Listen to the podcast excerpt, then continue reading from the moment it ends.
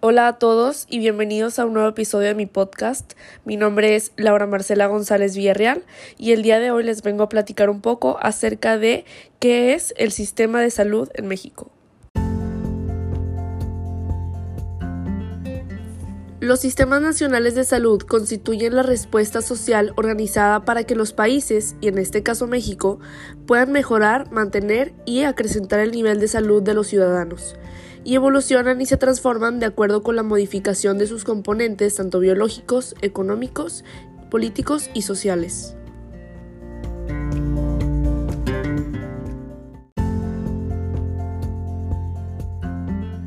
Ahora, hablando un poco acerca del sistema de salud y cómo se subdivide, sabemos que este sistema se divide en el sector tanto público como privado.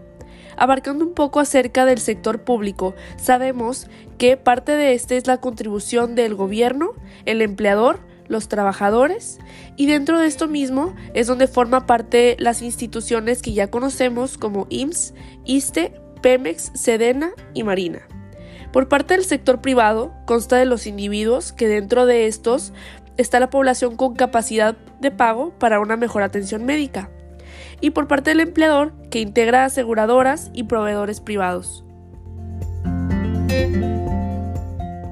La Secretaría de Salud cuenta con un organismo que se encarga de planear, coordinar, ordenar, ejecutar y evaluar los procesos del modelo de atención primaria de salud integral.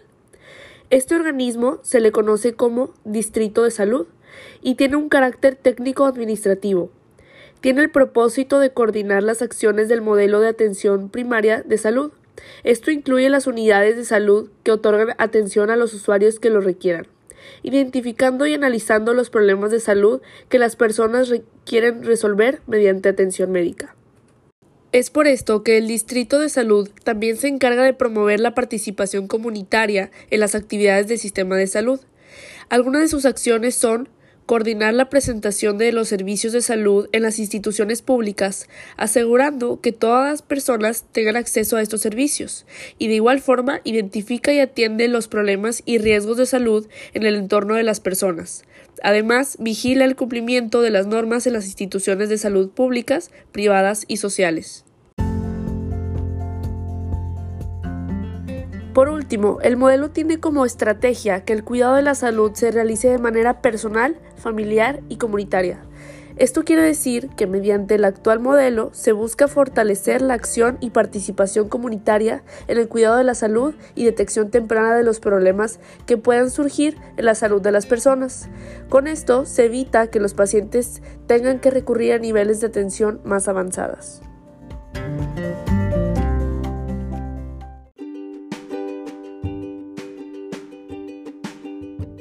Muchas gracias a todos por escucharme. Eso fue todo por este episodio y nos vemos en el siguiente podcast.